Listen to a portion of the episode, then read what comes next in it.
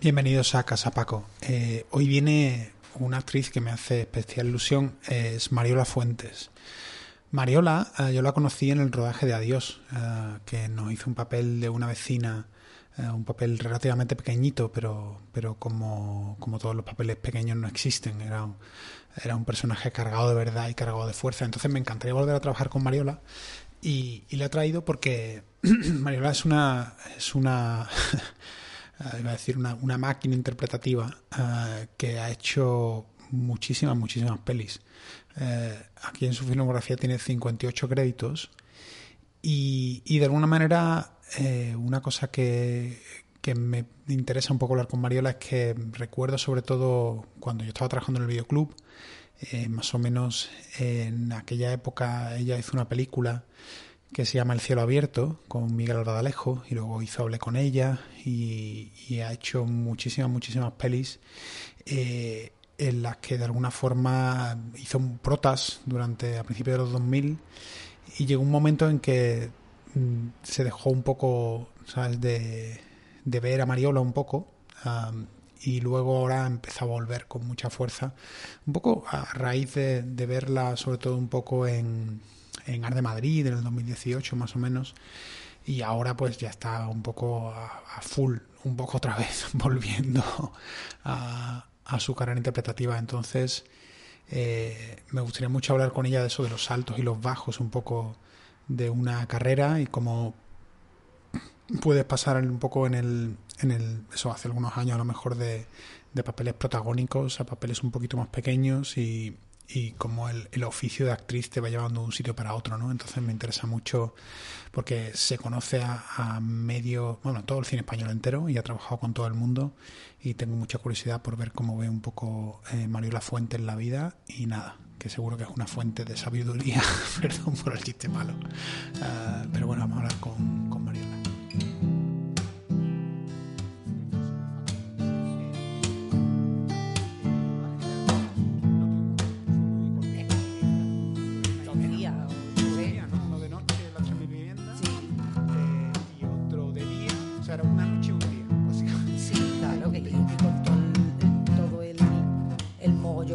Mariola. cabeza al hacer una película. la noche eran como, como eras tú, pero había otro actor y luego había como unos 15 extras del barrio allí y tal, todo como. Entonces había 15, éramos como 17 chusmas allí.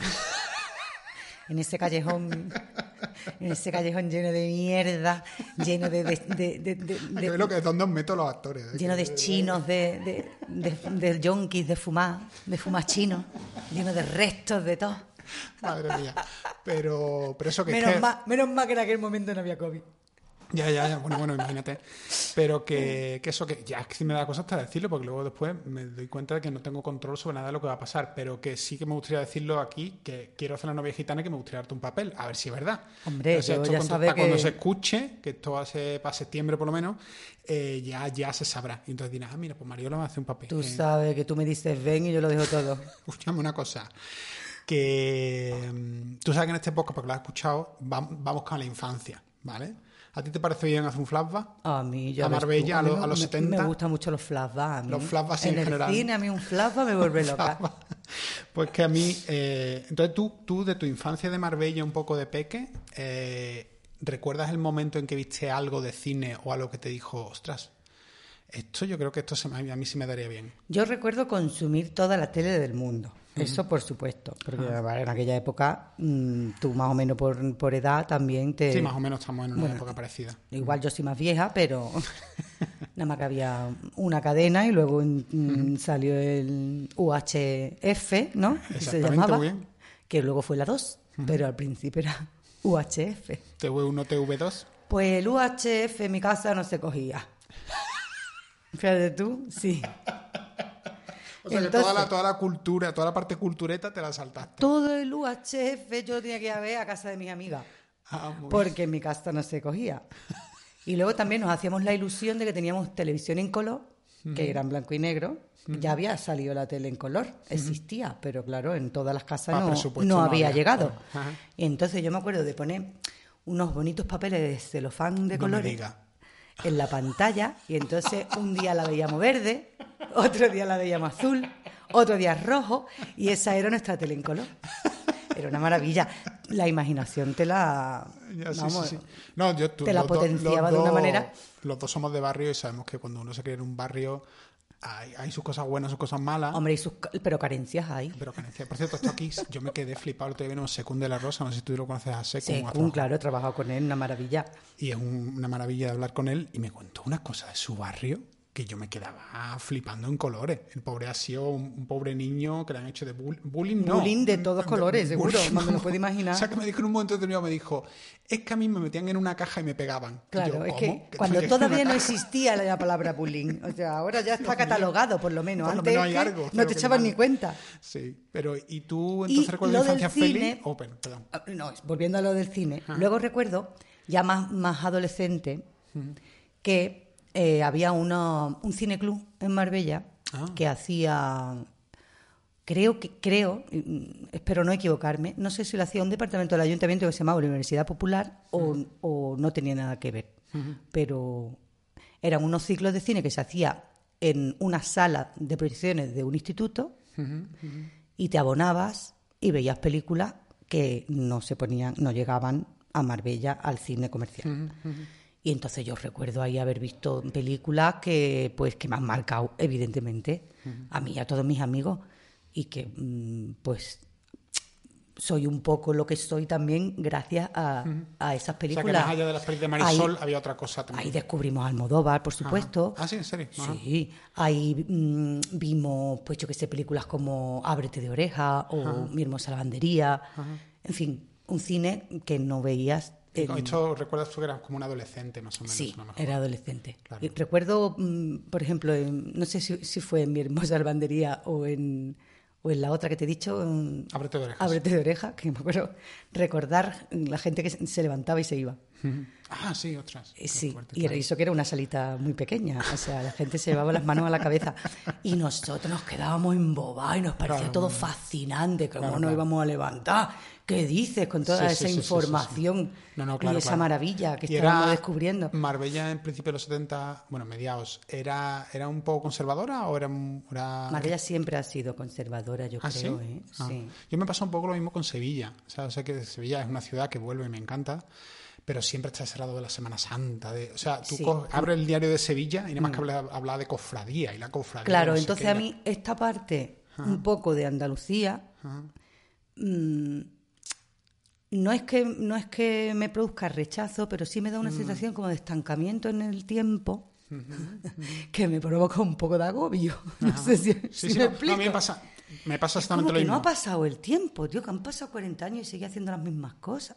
Sí, a ver, yo, yo, tengo una relación curiosa. Al principio, cuando yo era niño adolescente, todo lo que significara Andalucía para mí significaba un poco como de rechazo, como tú dices, de decir, ay, que parece la Semana Santa, ay, que parece la feria, ay, Yo estoy más moderna. Yo, soy, moderno. De otra manera. Yo me pensaba yo, Almodóvar, lo moderno, lo punk. Entonces, claro, luego el momento que te reconcilias con todo eso. Eso, adiós, por ejemplo, es mi forma de reconciliarme con, con todo eso. Pero yo cuando era pequeño, de repente era como decir, por Dios, qué perezón de, de este mundo que no conecta conmigo. Y sin embargo, luego te vas haciendo mayor y ya te acercas mm, de los 40, 40 y tantos y empiezas a decir, ah, bueno, mm, vale, hay cosas en las raíces que están ahí por algo.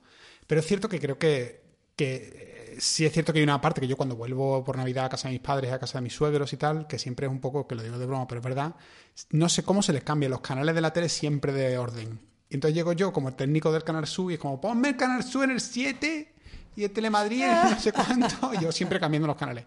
Eh, eh, para eso me he dedicado al cine, para cambiar canales de la tele. Totalmente, para, programar vídeo. para programar vídeo. Entonces, ahora cuando vuelvo a Andalucía Ah, hay cosas que conectan conmigo, pero es cierto que notas que se han quedado un poco en el Juan y medio, ¿no? En, la, en, la, en la sensación de... Claro, es que hay una parte así que yo detesto absolutamente.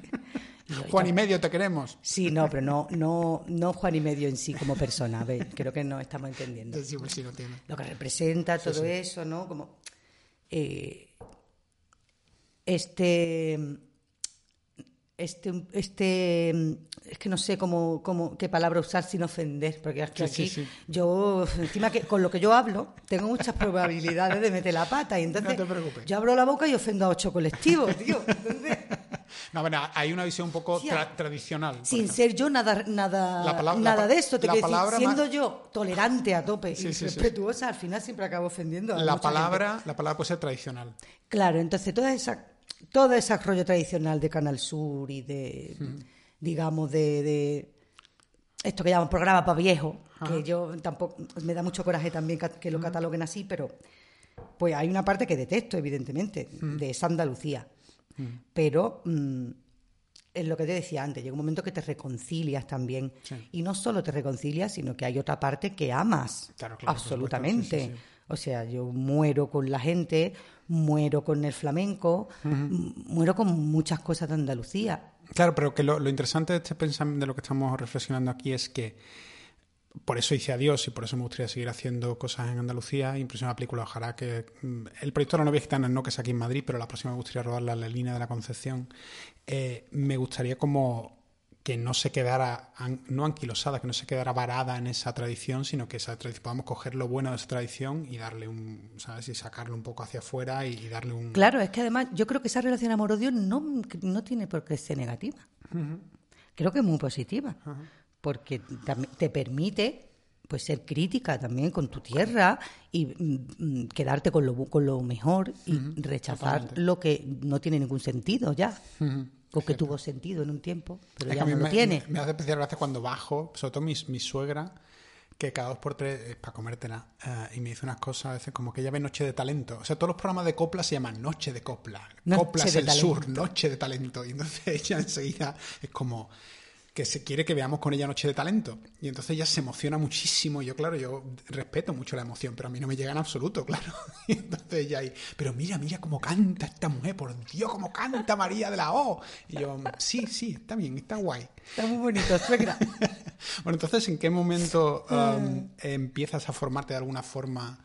Ah, si te formas de alguna forma, si te formas de alguna forma, es lo que digo yo, uh, en Marbella, decir, ostras, el teatro o el cine, esto, ¿cómo, empiezas a dar unos primeros pasos? Jugando, jugando absolutamente y de casualidad, porque había un grupo de cabaret en Madrid que se llamaba Productos Lola. Y trabajaban en un local en Madrid. Ese local eh, abrió una discoteca un verano en Marbella. Ok, vale. Digamos como una sucursal del local de Madrid. Y se fueron todo el grupo allí a, la discoteca a hacer el espectáculo, a hacer el show. Hace como un show como de animación. sí, eran la base de trabajo era en playback. en, o sea que era un poco drag queen también, un poco la cosa, ¿no? No, no era drag queen, pero le cabía. Le cabía de todo. Le podía caber perfectamente, pero no era. El concepto drag queen llegó después. Vale, vale. Ah, bueno, hacíamos eso. El espectáculo eran espectáculos de cabaret, basados musicales, por supuesto. La base de trabajo era en playback. No hacíamos imitaciones, eran como interpretaciones de, canciones. Pero tú, entraste en esto entonces. Entonces, este grupo se fue ese verano a Marbella. A la discoteca no iba nadie, nada más que nuestra pandilla porque éramos las maricas locas del pueblo.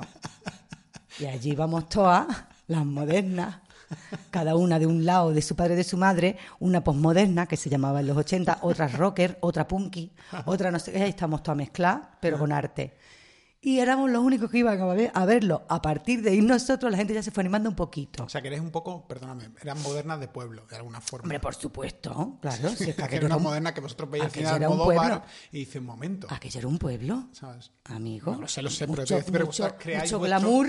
vuestro estilo un poco moderno a partir de ver el cine en el cine club y de repente ahí os, transformáis en modernas de pueblo. bueno, a partir de ahí, a partir de mucha cultura también musical. Claro. Pero bueno. Eh, total, que allí íbamos nosotras siempre de clienta y superfan. Y acabó el verano y ellas se fueron a Madrid y los dueños del local nos dijeron a, cinco de la pandillita que si queríamos mm, hacer un mm, mini productos Lola para el invierno en Marbella. Y ahí nosotros decimos, perdona, pues claro, uh, a jugar, ¿sabes? Como el precio justo. Nos tiramos a la piscina sin tener ni la menor idea de... Sin tener la menor idea y sin decirle nada a nuestros padres ni nada. que allí nadie solo... Yo me acuerdo que mi... ¿Qué edad tenías tú? Pues yo tenía 18 años, sí, recién cumplido. O sea, que dicen a, un poco, alegrarme un poco el tema, que me quedaba un poco sin nada que alegrar la discoteca. Claro. Y, y lo que para que yo entienda, es una discoteca, es un club discoteca. Era una discoteca, entonces había un espectáculo de, ¿Pero había un escenario? Sí, había un escenario. Vale, vale. Y entonces nosotros nos aprendimos los playbacks de las canciones que ya nos dijeron, nos vimos los vídeos del grupo, no sé qué, y nosotros hacíamos todos los... ¿Produjisteis un poco? Mm, hicimos todo el todo el, la sucursal la hicimos nosotras y vamos yo me acuerdo una vez mi padre estaba yo en la cocina limpiando la cocina después de comer yo no sé el tiempo que estaba ese ese hombre se pegó en la puerta mirándome pero ese hombre yo estaba ensayando con la fregona en mano me acuerdo que era la, un playback de las hermanas Sister, estas, las Andrew Sisters.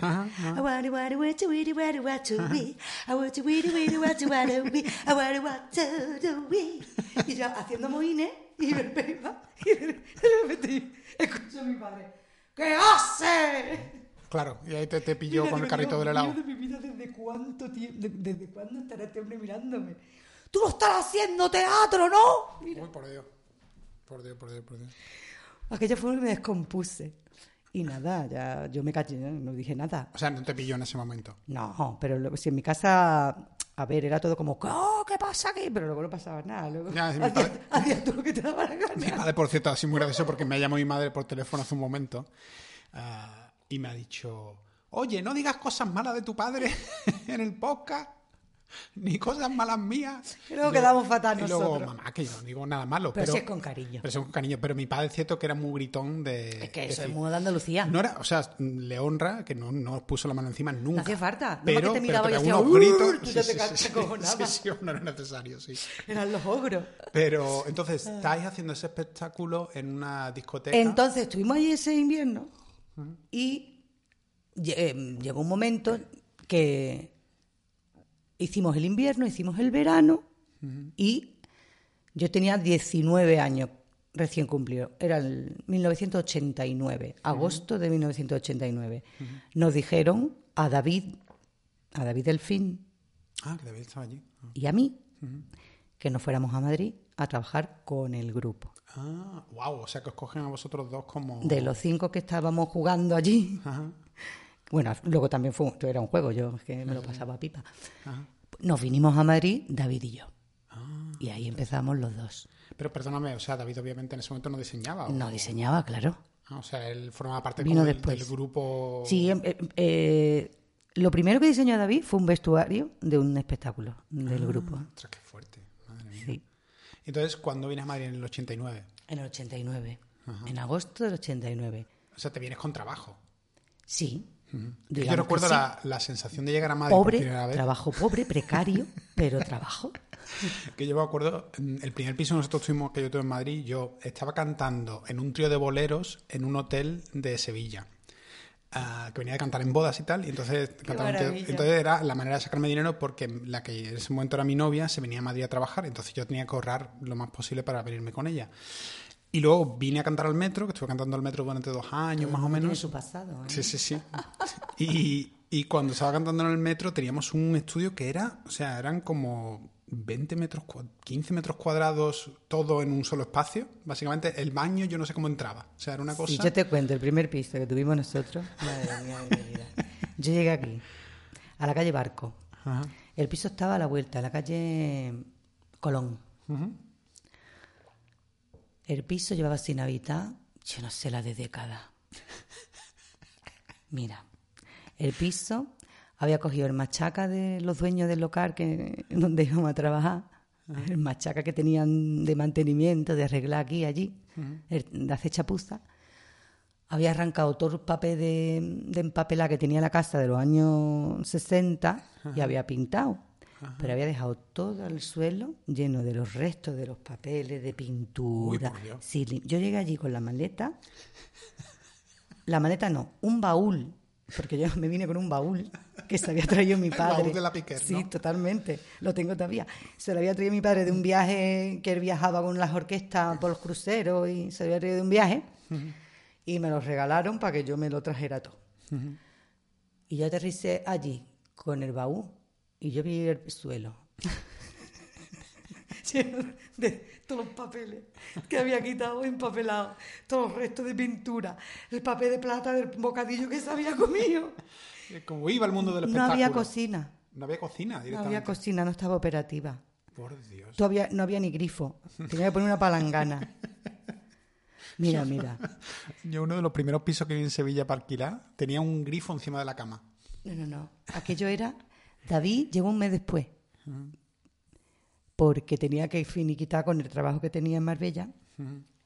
Y total, hasta que arregló todo, se vino. Cuando David y yo estuvimos como la primera semana que llegó David, dormíamos los dos juntos en una cama de 80.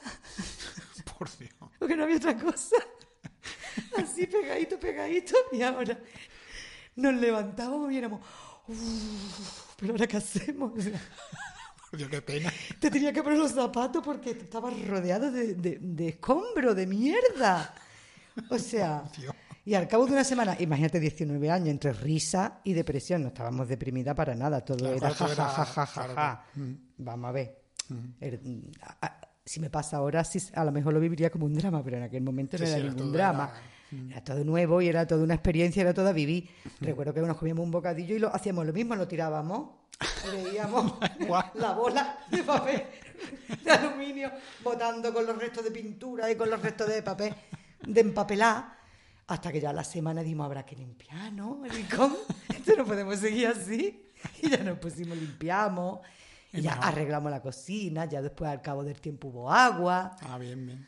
En fin. Oye, una, un pequeño, oh. uh, una has dicho que tu padre uh, trabajaba en una orquesta. Sí, mi padre era músico. Ah, eso no lo sabía, pero ¿qué, qué tocaba? Uh, tocó muchas cosas.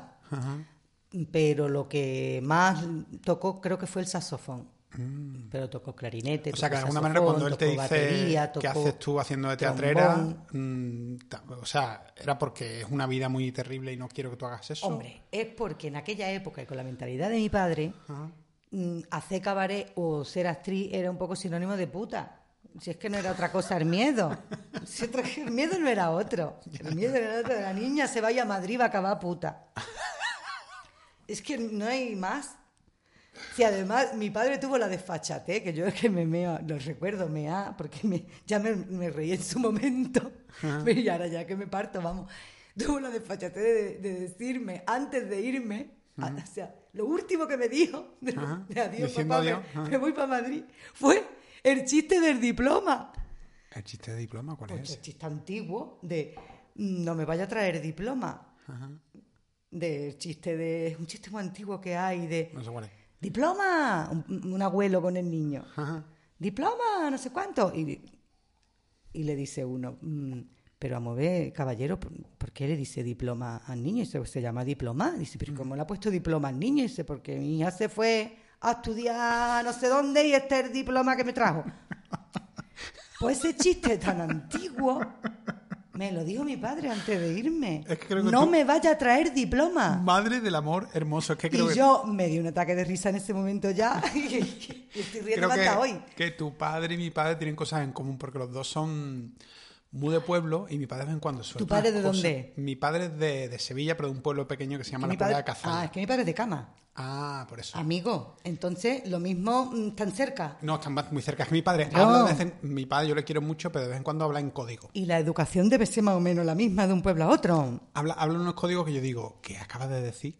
Y ahora, yo siempre lo conté, en esta época lo conté dos veces, que una de las cosas más gracias me hace es que cuando hice una vez que había un amigo mío gay que hacíamos cortos juntos y tal, y me dijo, Paco, yo creo que se cose para la calle. Esa frase me fascina, aparte del nombre de unas chirigotas, los que cosen para la calle del celu y me vuelve loca. Sí, sí, como, ¿qué? Y lo mismo, mi caballo murió. Dice unas cosas que tú dices, y esto de no me voy a tener un diploma es tan de mi padre. Mi padre, cada vez, mira, yo lo odiaba eso, cada vez que a mi amigo David, a David del fin, el hijo puta, nunca jamás le decía David. Y yo lo odiaba. El maricón de la óptica. Y yo, me, y yo me cagaba en sus muertos cada vez que escuchaba eso. Me cagaba en sus muertos. ¿Qué se llama David, papá? Me ponía de una mala leche. Pero luego le digo, puta, no, no se ponía ni colorado. porque yo pa, y yo pa, porque yo para avergonzarlo, cuando venía David a mi casa, Se lo decía. Se lo decía, David, tú sabes cómo te llama mi padre, ¿no? A ver si se le caía la cara de vergüenza. El maricón de la óptica, David se hartaba de reír. Pero es que mi padre también empezaba, se reía y le sudaba los huevos, le sudaba todos los cojones, lo que pensara el David, que fuera un homófobo, todo, todo, le daba igual. Digo, pero tú te puedes creer, tú que... Em, bueno, volvamos a el piso de la calle Barco. El piso, el piso. El piso de la calle Barco. Entonces, entre... Uy, me aparece una pantalla loca aquí. Entre... Em, el primer crédito que me aparece aquí tuyo uh, es, que me ha hecho gracia, en días contados, artista callejera. Digo. ¿Sabes? Que me hace muchas veces fueran días, días contados que también en la primera peli un poco de candela. Por mi porque yo hacía playback muy... Era un artista musical y hacía playback. yo qué sé, lo mismo me verían haciendo un playback y me cogieron para hacer. Es que tenía que.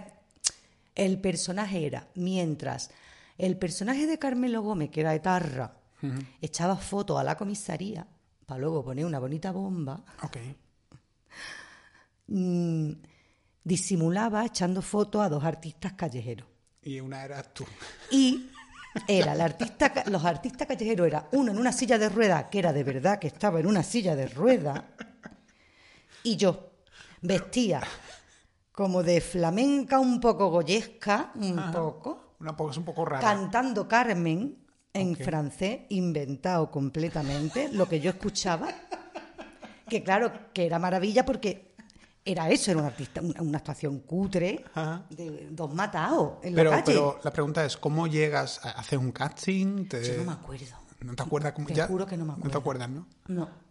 No me acuerdo si hice el casting o me llamaron directamente, no me acuerdo. Pero, pero digamos que eso es el 94. Entonces, entre el 89 y el 94... Yo hice playback todo el tiempo. Todo el mundo, mundo playback. Mm, playback, mariconeo, travestismo, todo, todo, todo. Arte, todo, todo. Pelucas, plataformas, pantalones de campana, fantasía.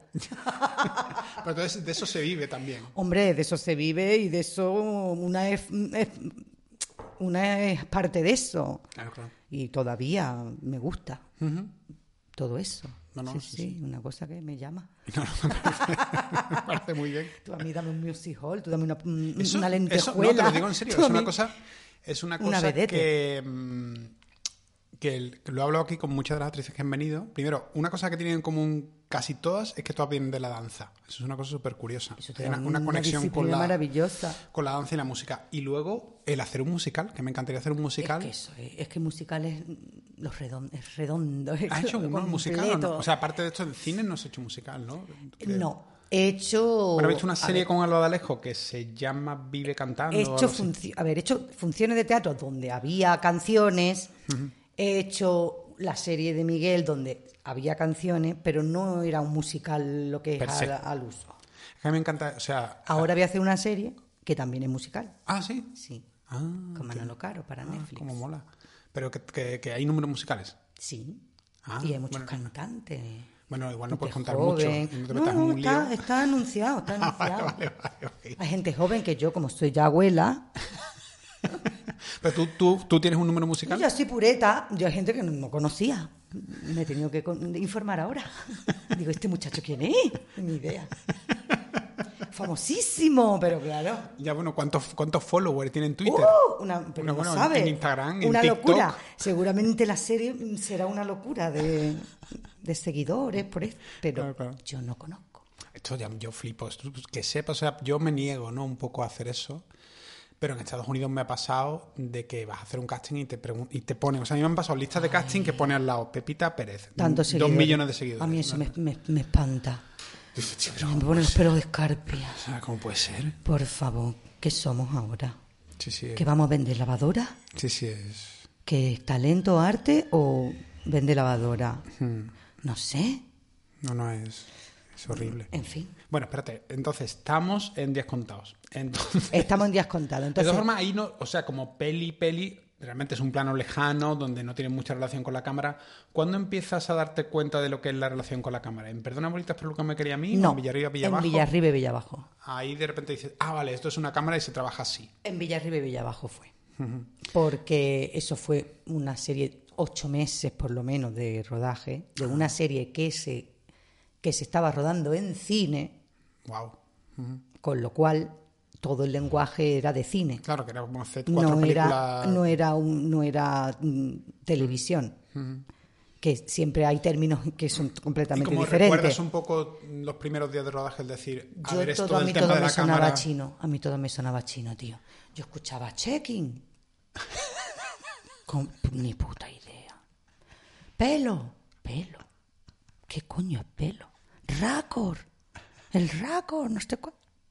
Todo chino. Y, te pasaba un poco, porque me pasado en series americanas, que de repente uno finge que sabe lo que le están diciendo y tira. Entonces te dice, ¿y por qué hay que hacer esto, esto, esto? Y dices, sí, claro, ve, haciéndolo tú. Yo tú, tirando. Yo estaba callada, callada, pero una puta. Calladita, calladita. Yo era una esponja. Desde mm. entonces he dicho, Mario, tú esponja. aprendiendo todo lo que podía, mirándolo todo así como una niña chica con los ojos abiertos, abiertos, abiertos. Yo no me distraía, yo me distraía muy poco. Siempre estaba mirando a ver dónde podía aprender, o sea, de los compañeros, de los técnicos. Y porque es que me sentía completamente una cateta. Que no me enteraba de nada. ¿Esto te acuerdas si hacer algún tipo de prueba o algo así? ¿O esto salió también un poco de.? Esto me salió por Miguel Albaladejo. ¿Pero Miguel ya estaba en esta serie? Miguel hacía el. Creo que hacía el. Estaba en el, en el casting, creo que de la serie en el, equipo en el equipo de dirección o en el casting. Ah, vale, vale, vale. Aquí pone como creadores a Jorge Berlanga y José García Berlanga. Pero también estaba en el equipo mm, Rafa Carmona, que, que, es, que es su ayudante de dirección siempre, de Miguel, y Miguel. Pero no recuerdo. Miguel... Rafa Carmona sí estaba en dirección, pero Miguel creo que estaba en casting. Ah. Y yo creo que Miguel venía a vernos al, grupo de cabaret y tal, y le, encantaba. Ah. Y él fue el que me dio la, ah, la oportunidad. La alternativa. Pues es que es súper curioso, pues yo soy muy fan de, de Miguel Albadalejo. Yo también. Y, y pues voy a decir dos cosas, ¿vale? Que tú ya amigo y te, la tomas como, como, quieras. Me, yo mi pregunta es, ¿dónde leches está la siguiente película de Miguel Albadalejo? Mm, la respuesta es, ¿dónde cojones están los productores ya me puedo imaginar que esa era la, respuesta. ¿Dónde están los productores que quieren trabajar con Miguel? Por favor, que, es uno de los mejores directores que tenemos en este país. Es que yo, o sea, yo un poco me quedé como, o sea, yo recuerdo... ¿Qué, ¿qué pasa con los, con los productores? Yo recuerdo, yo cuando trabajé en el videoclub, eh, yo era más o menos el 2000 que llegué a Madrid. Y en el 2002 o algo así, pues empecé a trabajar en un videoclub. Entonces, El cielo abierto, uh, recuerdo tener esa película allí en, en el videoclub, de recomendarla mucho y, después Cachorro y, Cachorro, Y, todas las pelis de, Miguel que me parecen espectaculares. Y pienso coño pero es, que hay una cosa que me da mucho coraje. Y no lo digo por Miguel lo digo en general de esta industria un poco así en general. Yo cuando voy a Estados Unidos por ejemplo y no en mi carrera a lo mejor de otro director Imagínate que va a hacer una película en la que se trata el tema de las relaciones entre madres e hijos o las relaciones de un matrimonio que tiene un divorcio, lo que sea. Están buscando un director, miran y dicen, ah, hay este, este y este director que saben muy bien cómo tratar a los actores en los temas de relaciones familiares. Ha tratado este tema en anteriores películas. Es una persona que tiene sensibilidad para esto. ¿Cómo dirige actores, Miguel, por favor? Eso es lo que me quiero referir, que digo, si en España se viera de esa manera, diríamos, coño, pues Miguel ha hecho esto, esto y esto. porque no tenemos mentalidad de industria, ni de nada. Es que es... Ay, qué coraje me da. No, no, a mí, a mí me lo... Vamos, yo a Miguel, si luego tú me dices, yo me encantaría, me encantaría traerle aquí para, para, que me contara un montón de cosas, ¿sabes? pues Miguel ha estado un montón de tiempo intentando sacar adelante proyectos y no ha habido manera. Es que también yo creo que también... ha estado, no sé si, sí, no sé si sigue, pero está dirigiendo la que se avecina. Claro, es que es lo que, lo que he dicho, pero que te agota emocionalmente. Llega un momento en que la cara de director ¿Te agota. sin energía? Llega un momento que dices, estás luchando tanto por sacar algo que llegas un día que dices, bueno, pues No puedo más. Ya está. Y, uno necesita comer, necesita vivir, pagar la luz, pagar la casa, las hipotecas, en fin. Mm. Y, entonces tú conoces a Miguel en el bueno, en este, o sea, él te entra de alguna forma en el espectáculo y te dice... Yo lo conozco por la noche. El mundo de la noche. Sí, el mundo de la noche. A ver, éramos todos jóvenes, ¿sabe? Todos con ganas de hacer cosas, em, empezando, pues, en, en la noche en aquella época pues nos, conocimos mucha gente que hoy pues es gente con una carrera. en fin, es normal. sí que sí.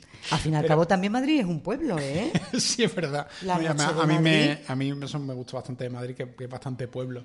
En el centro te encontraba a los de siempre. O sea que de alguna manera, eh, porque hay como dos líneas aquí, bueno, hay varias líneas, hay muchas pelis que empiezas a hacer, pero por un lado están las pelis de, de Félix y de Dunia y luego están las pelis de Miguel, un poco. Lo mismo, Félix y Dunia, pues los conocimos de noche.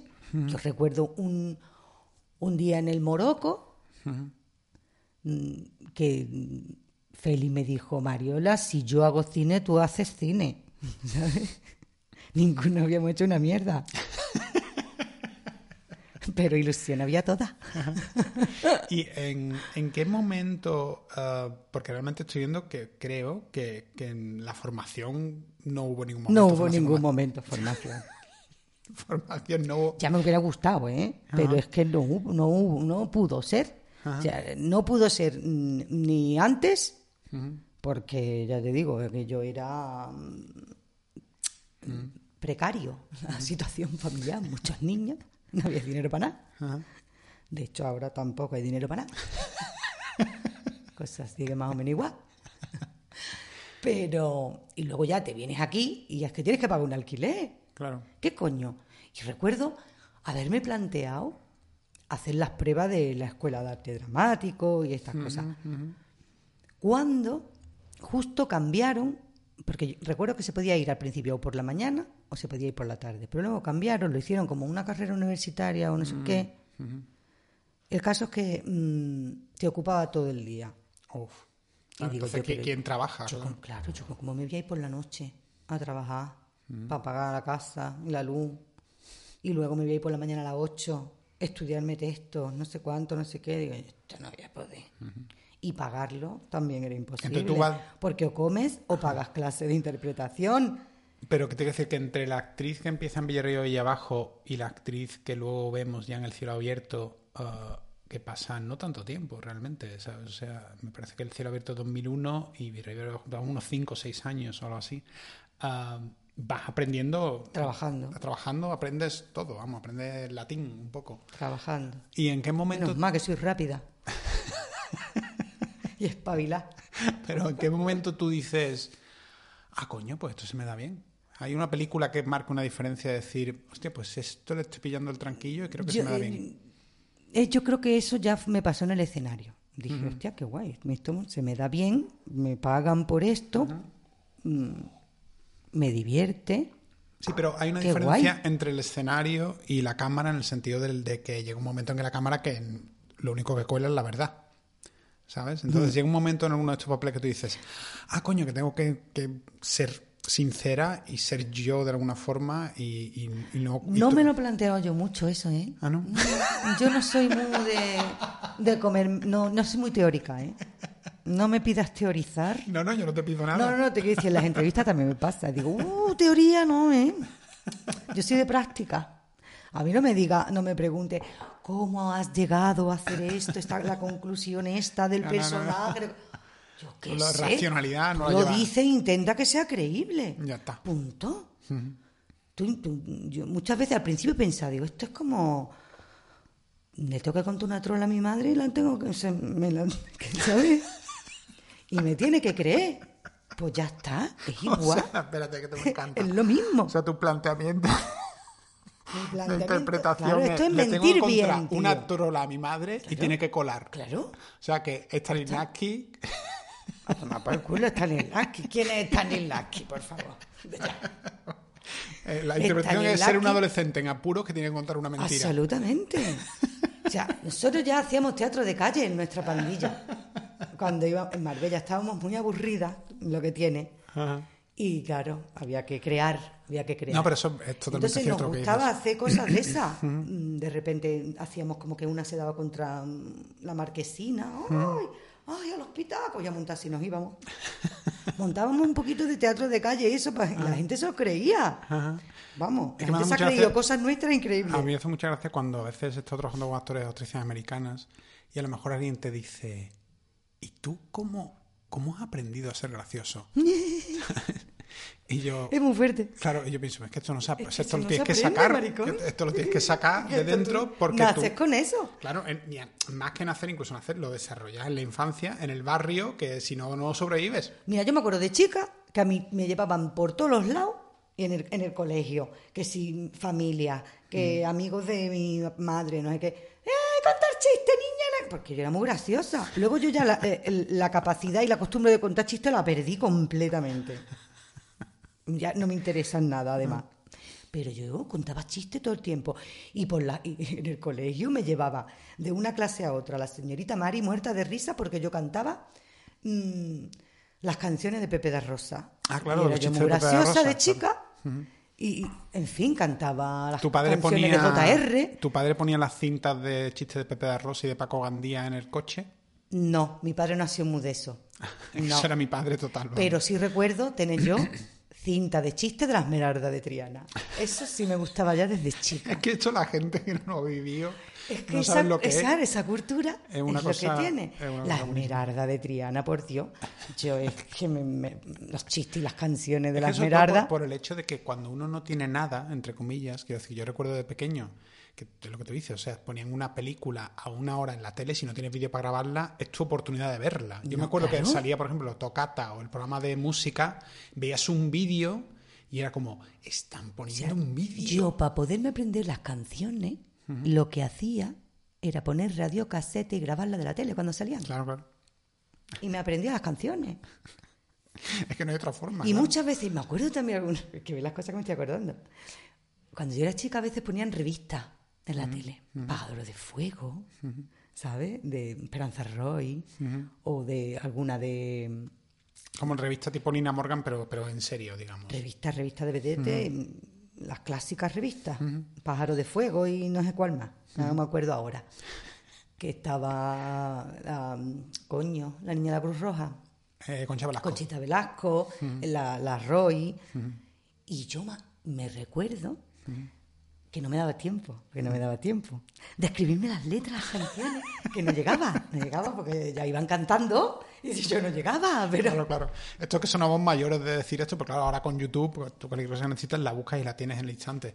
Pero la sensación en el momento de decir, a eso me quiero referir, para mí había cosas que tenías, como de primera cintas de VHS cuando llega el vídeo, o, eso, las cintas de audio de, los chistes de Pepe da Rosa, y la escuchaba una. Una y, otra, vez machacadita. Y otra, y otra, y otra. O sea, ya de memoria era como un retintín. Totalmente. Y yo, en concreto, eh, la, Esperanza has dicho, esa no la escuchaba Esperanza Roy. Esperanza Roy. No, digo la de la que contaba chistes, ¿cómo se llama? Ah, la Esmeralda de Triana. La Esmeralda de Triana no la he escuchado yo. Era. Mm, Pero yo me acuerdo perfectamente los chistes de Pepe da Rosa y de Paco Gandía siempre todo como ese niño que llega a las 3 de la tarde que se ha comido un potaje de garbanzo a la plaza de toro.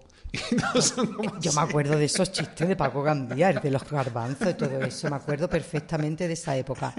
Y la Esmeralda a mí es que me encantaba, porque, bueno, yo no sé si la Esmeralda era transexual o solo mm. era travesti.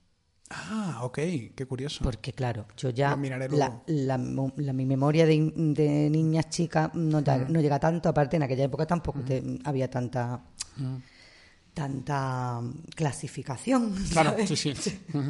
Era... Ah, bueno, te va a encantar. Esto se lo conté el otro día a Secund, creo que fue a Secund, eh, y le encantó. Eh, mi suegro, hablando de, de, él, él se ha criado con gitanos de Jerez él es de Jerez. Y, y, entonces, pues su madre era muy amiga de dos hombres gays, que uno de ellos era travesti y el otro era gay. Y, y, los nombres eran maravillosos. Yo creo que me lo, me lo, me lo recordó. Es, una cultura maravillosa, por Se llamaban el Pepe Rata y la Ruina. Ay, qué maravilla. Por o sea, ¿cómo se pueden llamar dos personajes el Pepe Rata y la Ruina? es que para mí es para hacer un, un show de televisión. Vamos a Netflix. Como en Cádiz la Petróleo. Vayamos a Netflix, digamos. La Petróleo me parece. la Petróleo y así un personajazo de Cádiz. Y en mi pueblo, nosotros nos hemos criado con la tanque y su ballet. La tanque y, su, ballet. ¿Y eso qué es? Pues la tanque y el ballet de la tanque, la marisola, otra. Eran todas las que salían. Mira, la tanque de día cosía para la calle. Ok. Pero se ha hecho todos los trajes de comunión y de flamenca de media Marbella, vamos. Iba siempre con sus pantaloncitos de campana y su jerseycito pegado, pegado, pegado de cuello harto, super 70, y el carro la compra. Y por la noche tenían el espectáculo de travestismo. Y salían en los carnavales, en las ferias. Vamos, en todas las ferias, en la caseta municipal de Marbella, ha actuado la tanque y su ballet. Y que me encanta que se llame la tanque. La tanque, es que era gorda, porque era gorda, era un tanque, maricón. Entonces, la tanque y su ballet, yo esos son iconos de mi infancia, cariño, y la Marisó. Todo el mundo iba a verla, iban las familias con los niños, chicos. Yo estas cosas de ahora modernas, de que los niños no pueden ver las cosas. Antes se veía con una naturalidad y no pasaba nada, ¿eh? Sí, sí, la, censura. Es que yo no lo entiendo. Iban la familia con los niños a ver a la tanque y su ballet, por supuesto. Y las mujeres, me acuerdo, empujaban a los maridos para que las, los sacaran. Y vinieran, y vinieran las, travestis, se les sentaran en lo harto a los maridos y los toquetearan. Y las mujeres se me daban de la risa.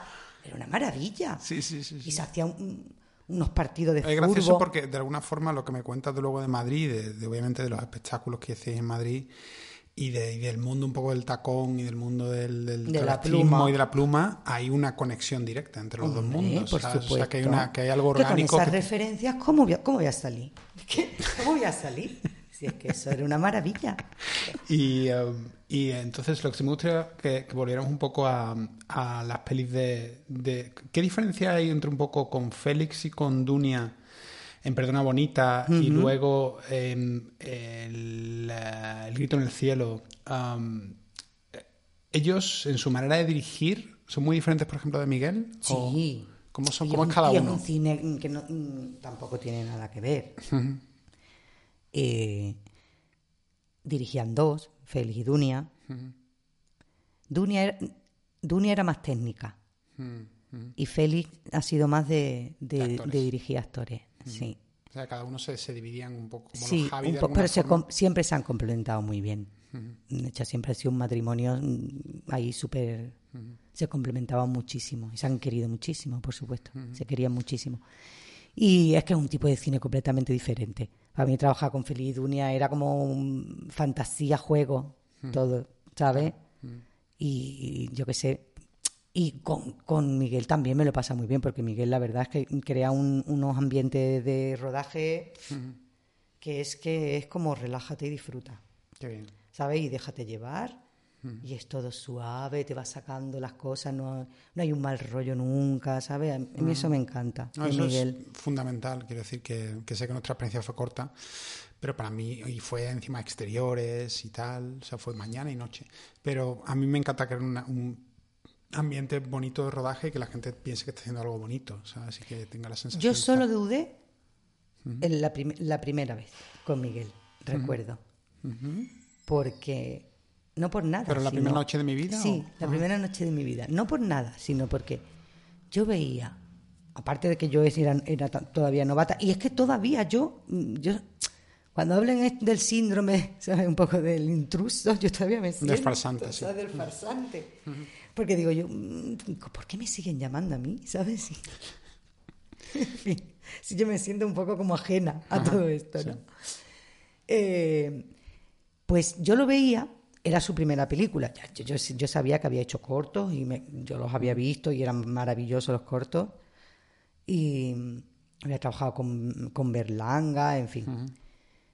Pero no había, no, no sé, por presupuesto, no sé si se rompió el combo o no funcionaba el film. Se hizo toda la película sin combo. Oh, Dios mío. Y yo lo veía al lado de la cámara y yo decía, ¿esto cómo va a quedar? ¿Sabes lo que te digo? Yo, ese punto de desconfianza, de, uff, esto, ¿cómo puede ver? Sin combo ni nada, lo que está quedando. Veremos a ver, veremos a ver, decía yo. y cuando vi la primera noche de mi vida, la proyección, dije, maricón, no desconfíes nunca más de nada. Relájate y déjate llevar y deja que cada uno haga su trabajo y haz tú el tuyo. Y hasta hoy sigo esa filosofía. ¿eh? No, y se nota. Y, es curioso porque para mí eso, Miguel tiene una sensibilidad, ¿sabes? O sea, que, trasciende un poco. O sea, de alguna manera, uh, Félix y bueno, también Alfonso Albacete y también otros directores de esa época siguen un poco la estrada de Almodóvar. Uh, y es difícil seguir la estrada de Almodóvar. ¿sabes? De alguna forma a nivel creativo y crear un cine con personalidad propia. Yo creo que Miguel Albadalejo es el que mejor sí, lo pero consigue. claro, la naturalidad que tiene Miguel no, o sea, es muy, muy, muy personal y muy suya. No, no, la, no la tiene mucha gente en, la profesión. Claro, es que no te, no te quiero meter en ningún embrollo, pero creo que es muy diferente la manera de dirigir de Almodóvar de la manera de dirigir de Miguel, ¿no? Hombre, por supuesto, es que no tiene nada que ver. Por eso. Y te quiero decir, no es ningún embrollo, es que no se trata de comparar a No, no, en el sentido de que, de que yo, a- Carlos, por ejemplo, ha estado aquí y, y yo no, o sea, si la manera de dirigir de Almodóvar es la que me dice que, que es Carlos, que es un poco mimética de alguna forma, es decir, eh, que a veces Pedro dice, creo que el personaje hablaría así, tacatá. Y de alguna manera el actor muchas veces imita lo que dice Pedro de alguna forma. Fíjate, pues yo creo, mm, no sé.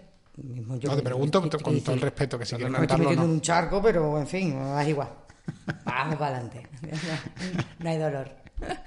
Sin miedo. No, es una tontería. Que, que Pedro, evidentemente, su cine es tan personal y tiene tan claro lo que quiere, cómo lo quiere o cómo lo ve y cómo. que es inevitable que te lo haga todo. A veces no te deja ni ensayar, pero te lo hace todo, lo hace todo.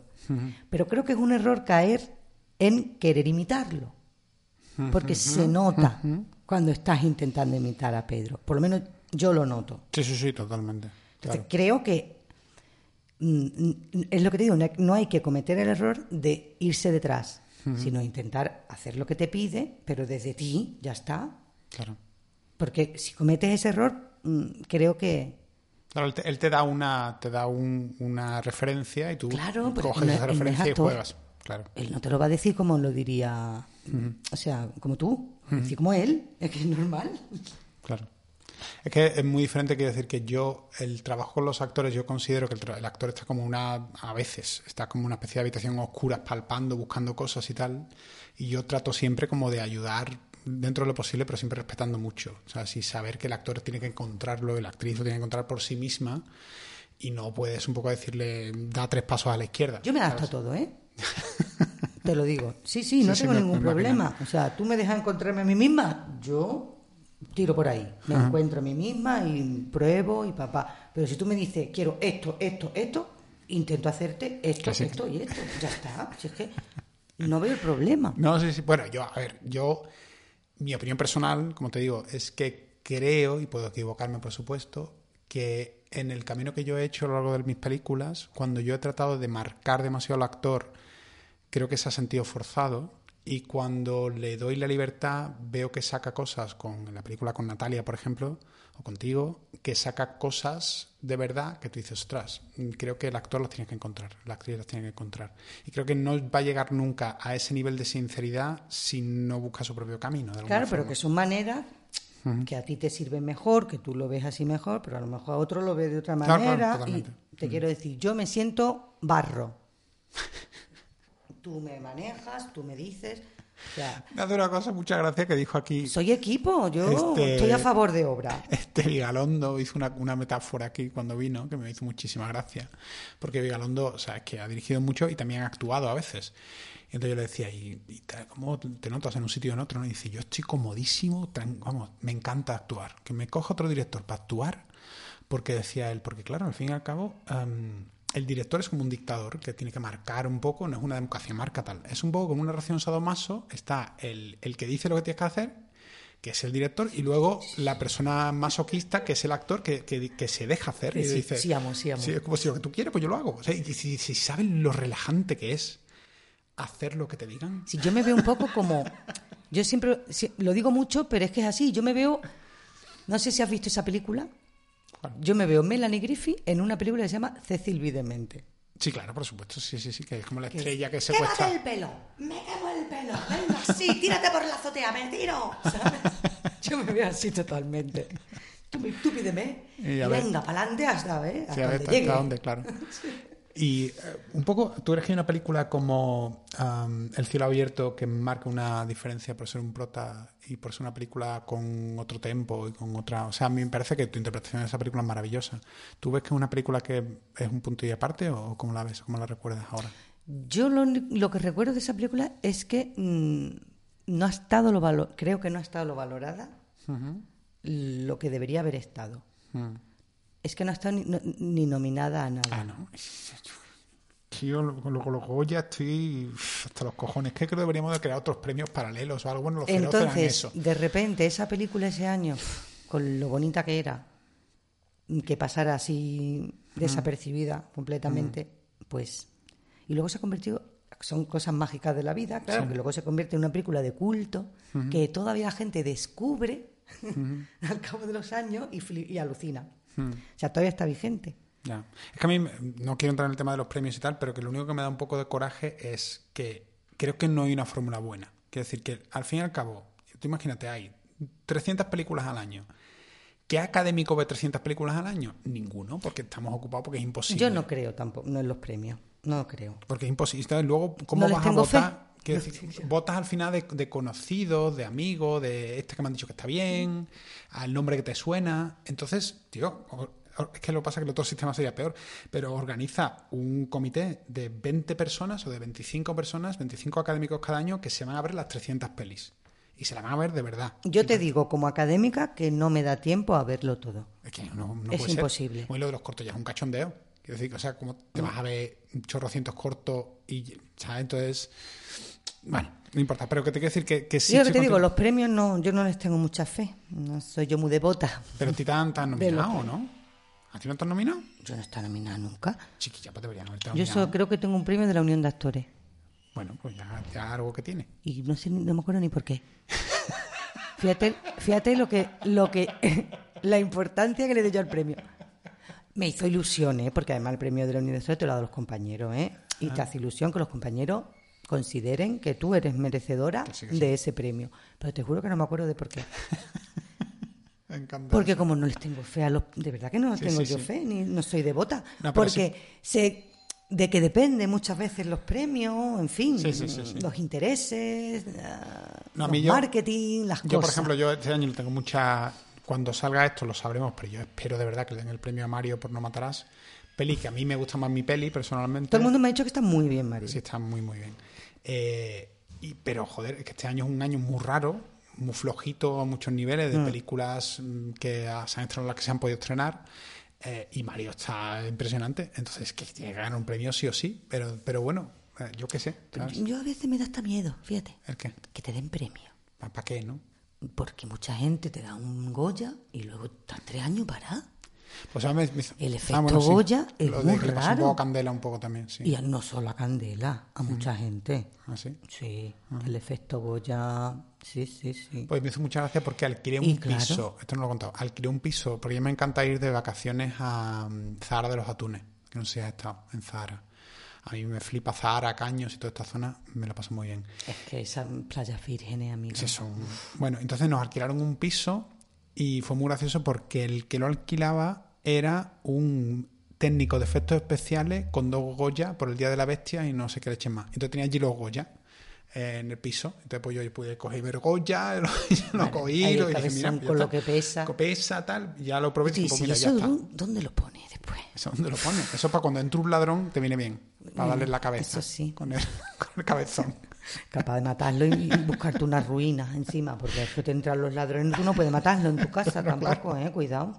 Escucha, una, te quiero preguntar también por... eh, eh, en Torrente es un pueblo pequeñito, pero ¿qué tal con Santiago? ¿Cómo, cómo fue la experiencia? Bien, fue cortita. Es que fue más Sí, y menos, ¿no? Bien, Lo que- y él me quería fear de, de todas las maneras, Ya, ya. y no había manera, ¿Qué sentido quieres decir? porque quería, quería todo, todo como sórdido, y no sé qué. Al final acabó poniéndome el aparato que yo tenía de dormir por las noches, Ah, para que, no sé, para que se viera algo más... ajá. Pero todo lo quería sórdido. Luego me dobló el culo, eso sí. Te dobló el culo. Claro, porque quería caribeño y yo no tengo caribe. Ajá. Yo soy trechita. Yo soy más mm, rumana. Ah, que te lo dobló, que Yo te soy puso más más eslava. culo. Vale, vale, entiendo. que Más te puso- eslava. Que te puso más culo de lo que... Claro. Y él, él quería Caribe. Él quería Caribe subiendo por las escaleras, ¿sabes? Con el short. Y yo, por más que meneaba el culo, yo pues soy un poco más eslava. No, no soy caribeña.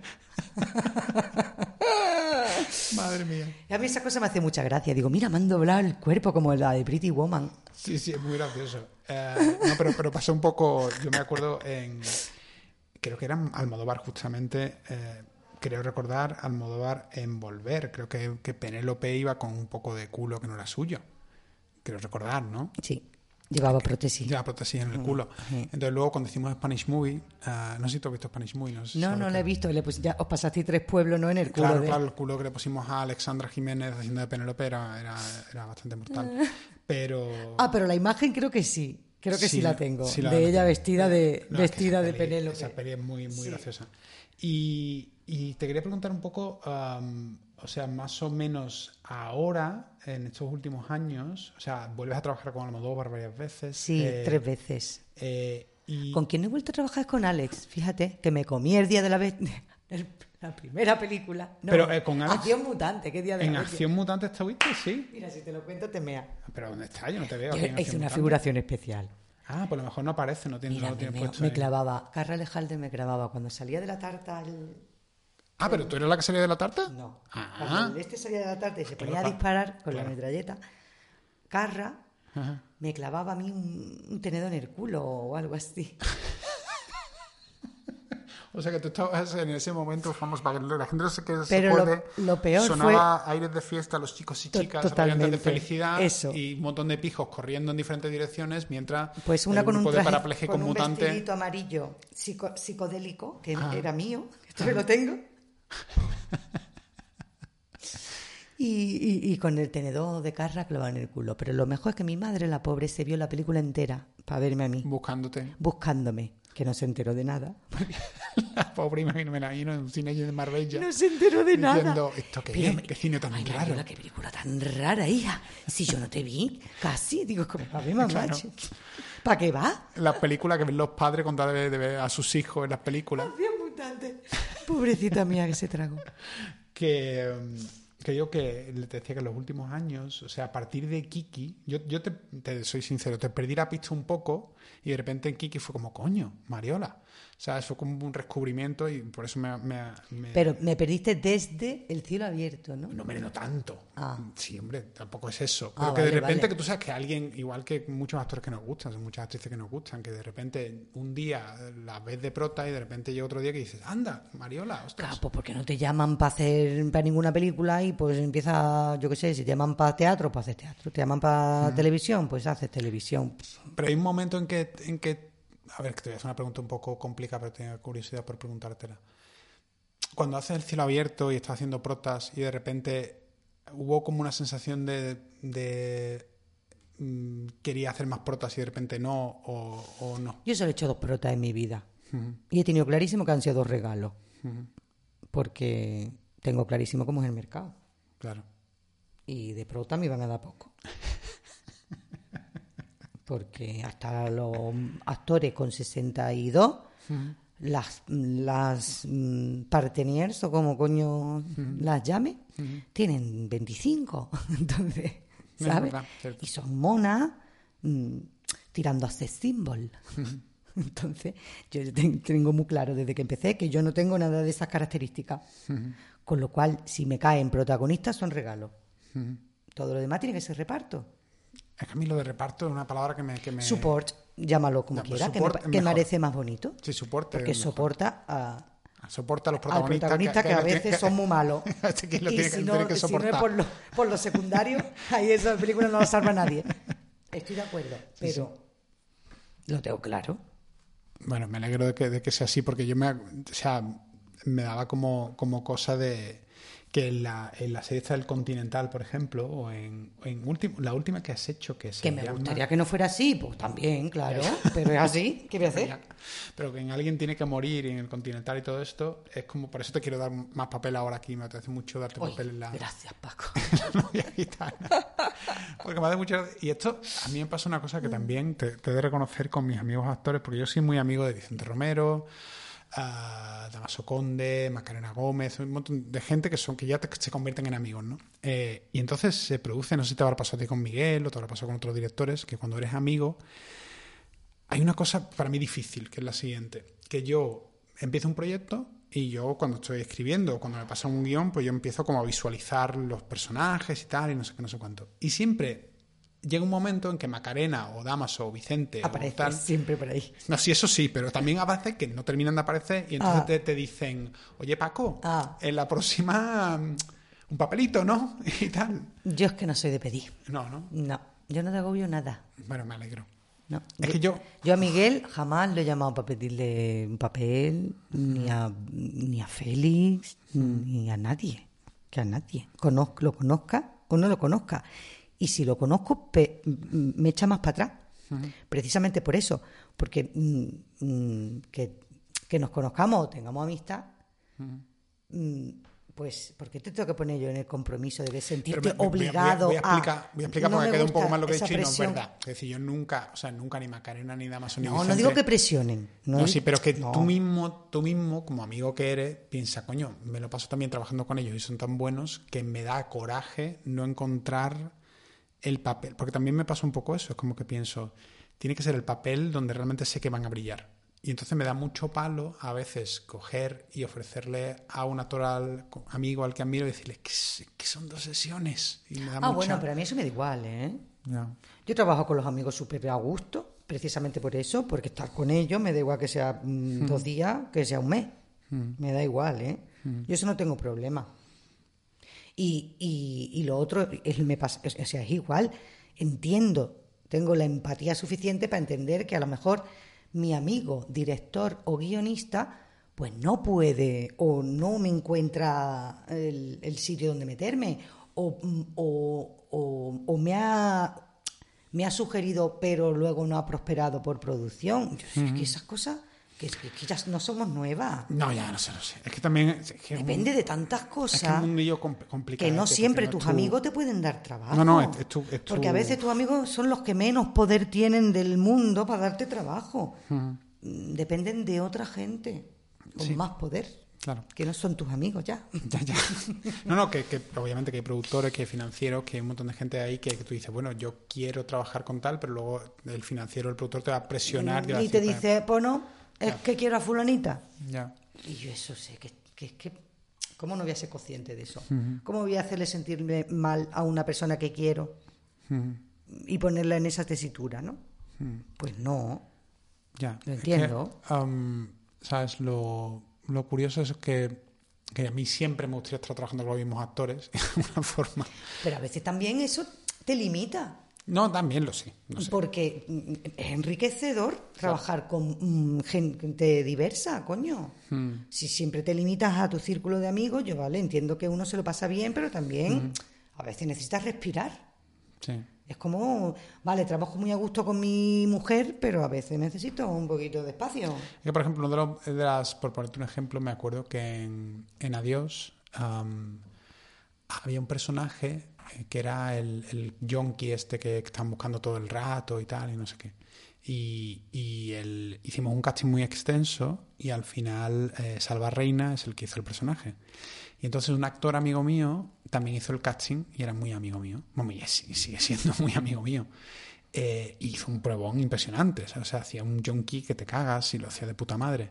Pero en ese papel en concreto yo decía, necesito un yonki que parezca inocente y que cuya mirada sea una mirada inocente.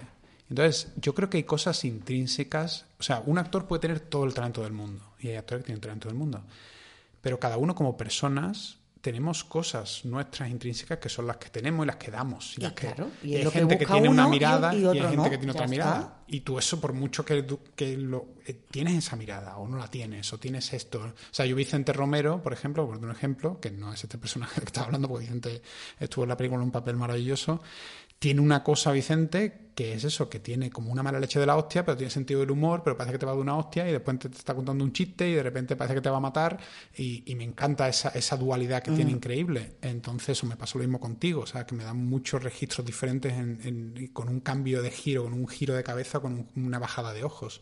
Entonces, mm, pero claro, para cada personaje creo que... Y eso es lo que se me hace a veces más duro, el decirle a, a un amigo actor, hostia, es que quiero darte algo donde brilles y, no termino de ver dónde podría brillar. Y eso lo paso al final, lo paso un poco mal. Pero bueno, a ver, ahora con la novia gitana, que por suerte hay ocho episodios con un chorrocientos personajes. Va a poder meter ahí a, todos los amigos, a todos los amigos. Va a quedar gusto. pasa claro, como todo va un poco, que a mí eso me hace mucha gracia cuando ves una, pasa cuando una serie americana, una película americana y va de que quién es el malo, porque a mí yo ya tengo mucho callo de, conozco muchos actores americanos, y entonces la típica película americana de quién es el asesino, esta de una que está, ¿quién es el asesino? en cuanto aparece el actor bueno, digo, este es el asesino. Porque tiene cara tonto, ¿qué más cara de inocente tiene de que no has roto un plato? Ahí está. Es el asesino. Que pasa un poco a mi, a mi madre. Mi madre cuando veía película de... En, veíamos película en casa, eh, siempre decía las casas de los americanos. ¿Tú te crees las casas donde viven los americanos? Y yo, mamá, déjame ver la película. No, no, pero mira qué casa. ¿Tú has visto la escalera que tiene esa mujer? Y yo, mamá, hay un conflicto, escucha. Y me acuerdo de una cosa muy graciosa una vez, en un capítulo del equipo A de... Qué maravilla. Que estamos viendo juntos, salía Ana Obregón. Ana Obregón. bueno, pues en el capítulo de Ana Obregón, mi madre lloró viendo el capítulo del equipo A de, Ana Obregón. Y yo era como, algo está pasando aquí en la familia que yo no me estoy enterando, o es que Ana Obregón es mejor actriz de lo que yo, de lo que yo suponía, porque mi madre está aquí llorando. Yo no entiendo qué está pasando aquí. Emocionada de una española. Está en el equipo A. no sé qué era. Pero entonces, escúchame, la serie que estás haciendo ahora es la de Eras una vez, pero ya no, o es otra. Ah, esa es la que vamos a empezar. Esa es la que es musical. ¿Y ahora estás rodando ya o todavía no estás rodando? No, estamos arrancando. Y tú notas con pruebas ahora, con ensayo. En esta serie, o a lo mejor en, en Alguien tiene que morir, ¿tú notas que va todo más rápido o no? Pregunto. Digo el, el, rodaje, como se rueda todo más, más, Que no te pregunto por, te pregunto por curiosidad. No. No, no, tú no notas. No. Es que a mí me da la sensación de que Netflix y España se está convirtiendo como en un super plato internacional y solo tengo un miedo de que de repente empecemos a convertirnos en la falca de churros y se Yo es que eso ya lo, Es que eso ya lo, ya lo he sentido. ¿Cuándo? Pero en los 90. Sí, cuando empezaron las televisiones. Era todo valía, daba igual que te equivocaran en el texto, daba igual todo. Eso lo de toma buena, venga, tira. Daba igual era churro, churro, churro, da igual, da igual, da igual. Y así hemos estado trabajando mucho tiempo. Yo creo que ahora hay un poquito más de calidad, fíjate. No, no, no, seguro. No, no, estoy seguro de que sí. Me quería referir de, que planes de rodaje más rápidos y, de tirar todo más rápido mm. y todo. De, o sea, que yo recuerdo que antes las películas se lo dan en 40 días y ahora tienes suerte si te dan 30 días o 25 y ya todo. Tal, bueno, ahí puede ser. Ahí en esa sensación de venga, venga, venga, mm. venga, de, de presión. Pero, pero me hace mucha gracia porque yo, por ejemplo, no he visto a alguien tiene que morir, ¿vale? Eh, o no he visto tampoco el Continental, pero es un tipo de serie que no estoy muy seguro si haría. Te lo digo con todo el respeto. Hombre, es, que, no es, no, es que no es tu rollo. No, Claro que no. Vale, vale. No te, o sea, cada uno tiene su. te quiero decir que con todo el respeto hacia los directores. Su estética, su. En fin. Pero que te quiero decir que con todo el respeto hacia el trabajo de los directores de esa serie, que estoy seguro que, que hacen un trabajo maravilloso. Pero ¿no te da la sensación de que hay algo un poco de mentirijillas? Hombre, es que tiene mucho de fábula también. ¿No? Claro, es que hay, gente que le gusta la fábula, trabajar la fábula, quiero decir. Como Noche de Talento de mi, mi suegra. Noche de Talento. Y la fantasía, a mí es que yo, yo, yo muero con una estética también, ¿sabes? Que hay mm, cosas que me, me, pueden atraer mucho y a otra persona pues, le puede parecer la super petardez del siglo. Y a mí me puede parecer una maravilla. Claro. Es que yo creo que a partir yo tengo mi punto maricón, que es que no... Tengo ahí una fantasía y un... Que, eso todavía hay que explotarlo. Eso, uy, eso está muy explotado. Está muy explotado Se puede explotar más también, ¿eh? No, hombre, es que es intrínseco en mí, está ahí de toda la vida. Yo no, no nunca me, me o sea, no, no, no noto que ya lo haya perdido. Es que me hace mucha gracia porque yo me encantaría, ya todo para terminar, me encantaría hacer una comedia pero es que no encuentro el guion que, que se saque partido. ¿sabes? Es, es muy difícil hacer una comedia, Paco. No, es muy difícil hacer una comedia a mí me parece lo más... Claro, obvio. A mí eso me parece lo más difícil del mundo. Pero es que ¿sabes qué pasa? Que yo creo que la comedia fácil se tiende al, a lo, chabacano de alguna forma. Eso lo hace cualquiera. Mortal, no sé qué. Pero... hacer una comedia desde la verdad y desde lo, lo que es una comedia redonda... Uf, muy complicado. telita. Es que el ritmo de la comedia es muy, muy difícil y luego hmm. ya sabes que el humor está ahí relacionado con la inteligencia total y todo el mundo no tiene el mismo tipo de humor. Ya, ya, ya. Y cuanto yo creo que más inteligente también, más rebuscado y más retorcido. Sí, es, es difícil mantener el tono y sobre todo... No, te vale cualquier cosa. Pero que estoy viendo, que me hace mucha gracia porque estoy conociendo, a, ti ya te conocía, pero en el podcast yo a Pilar Castro, a Javier Cámara, a gente a la que admiraba pero que no conocía personalmente. Eh, y algún día haré Candela y, otras y otras personas que, que admiro. Y, y me hace mucha gracia porque os conozco personalmente y todos tenéis una retranca de la hostia. Es decir, en el buen sentido de la palabra. que tenéis como mucha gracia. Interna de todas las, las cosas que habéis vivido. Siempre a mí, a, a mí me ha gustado, a mí y a mis amigos siempre nos ha gustado mucho sacarle punta a todo. Eso es muy de Andalucía también, sacarle punta a todo. A todos, sí, sí. Y claro, eso te da ahí un- Pero eso es que una claro, agilidad no- mental y un sentido del humor. Y luego me gusta mucho una irreverencia. A mí una cosa irreverente me vuelve loca. Ya, lo que pasa es que, o sea, yo no sé si sabes lo que yo hice con 17 años. eh, Invasión Travesti te lo he contado, ¿no? Algo, algo me suena. Es que algo me suena. Esto, esto lo has dicho muy Lola Flores. esto. Algo me suena. ¿eh? Bueno, te lo voy a contar muy en resumen, pero es que esto te, te, te, te- pega total, porque podemos hacer un remake Ay, de, Invasión Travesti. Por favor, me apunto ya.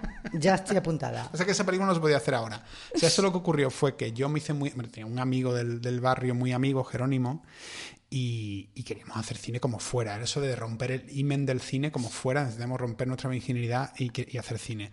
Y entonces hacíamos cortos y tal, y siempre, porque nuestra admiración por la Modóvar, por John, por John Waters, por, por Warhol, era todo siempre con travestis. siempre. Por favor, qué. Eh, y entonces, eh, de repente dijimos, mm, a mí me encantaba el cine de ciencia ficción, a él le encantaba el cine de Fellini, de repente se nos ocurrió el concepto, Invasión Travesti. Una película en blanco y negro musical con travestis extraterrestres que invaden Sevilla y que expanden un virus, atenta, que todos los hombres se vuelven gays y todas las mujeres lesbianas. Qué maravilla. Y entonces es el fin del mundo porque ya no hay reproducción heterosexual. Qué maravilla. Y por entonces los protagonistas son... De Eduardo Casanova y también le encantó. Hombre, los, los eh, ¿qué es lo que te iba a decir? ¿Por, eso, ¿Por qué te crees que me gusta tanto Eduardo Casanova? Porque es la irreverencia. Ya, ya. Y entonces los protagonistas son un cura y una expresidiaria que son hermano y hermana, que son la última pareja heterosexual viva sobre la Tierra. La esperanza. Y, y- pero claro, como son hermanos, no pueden follar, no pueden Ostras, procrear. qué trauma. Con lo cual es un, trau- es un traumazo. Y entonces, eh, imagínate nosotros rodando por las calles de Sevilla números musicales con Por la favor, cámara en blanco y negro. Con todo el, conserva- el conservadurismo Sí, claro. o sea, sevillano. una cosa era una el- pelea continua Todos los contra- capillitas sevillanos. O sea, nosotros, me acuerdo, hay una, hay una capilla. gomina para atrás. Hay una capilla allí que se llama San Luis de los Franceses, que es la única que no tiene culto y donde nos dejaban rodar. Entonces había una escena que rodamos con amigos de la facultad que era que le robaban los travestis la, la ropa a la Virgen del Rocío Ay, Dios mío. y se disfrazaban con la uy. Imagínate dónde nos metíamos. Sacrilegio, qué Sacrilegio falta de total. respeto, qué poquísima Qué po- qué- vergüenza. Qué, poca vergüenza. y entonces, eso, pues a lo mejor un remake de Invasión Travesti contigo, con Candela, con Javier Cámara, con Secund de la por Rosa. favor, no lo podemos pasar pipa. pues, No lo podemos pasar pipa. pero creo que lo que tú dices con, con la. Tenemos que llamar a Eduardo también, ¿eh? A Eduardo tiene- también. lo tenemos que travestir. Vale, ok. Que le queda todo el travestismo Pero- divino. Creo que ahora sería tan difícil hacer algo así porque creo que, como tú dices antes, todo está tan tipificado y hay tantas Ay, mira, cosas. ya está el coño. ¿Cómo? Que yo estoy hasta el coño. De todo en tanta general. tontería Ya, ya. y de tanto. Si es que es todo más relajado y más natural. Sí, y todo está bien, ya está. Es que a mí ¿Qué más ¿Tú da? tienes Twitter o Instagram o estas Yo cosas? sí. Bueno, Lo uso poco, pero tengo. pero que a mí, yo lo tengo porque, bueno, que no viene mal. Pero Twitter cada vez más es un circo romano Uy, en el que alguien hace algo mal ¿Cómo está la cosa? y todo el mundo está deseando como tirar la piedra y esconder la mano y decir, ah, y todos somos como los Todo al, el mundo te judío que se lo comen los, leones Pero los leones. no solo te opina, todo el mundo se cree con el derecho de poder insultarte y decirte cualquier barbaridad y no pasa nada. Y es un... Y todo el mundo tiene una opinión y la gente yo creo que está muy aburrida en general. Así en general. Porque yo no tengo tanto tiempo Sí. para opinar tanto. No, es que la gente que estamos, que estamos ocupados, que tenemos que hacer cosas Tanto y tal, opina. tal, tanto, tanto opina, es verdad.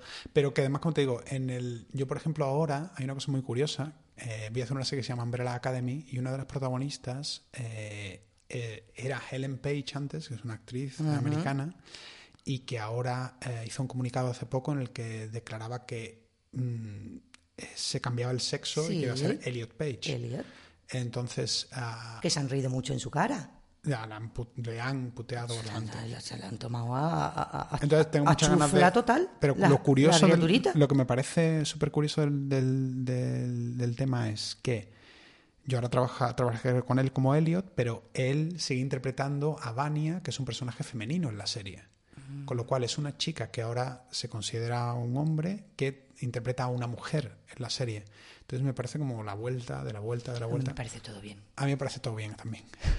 Yo es que no tengo prejuicios. No, a mí me parece De ningún tipo. Lo mismo que no tengo prejuicio con que un hombre haga un personaje femenino, ni una, mujer haga un, un personaje masculino, ni... Es que no tengo ningún problema. Lo mismo digo, es que yo, que cada uno viva su vida y que cada uno... Me da igual que vaya a trabajar con farda, tacones y barba, me da lo mismo. Como Ed Wood. Yo debería de, dirigir como Ed Wood. Yo sé que pasa es que es al contrario, es que con...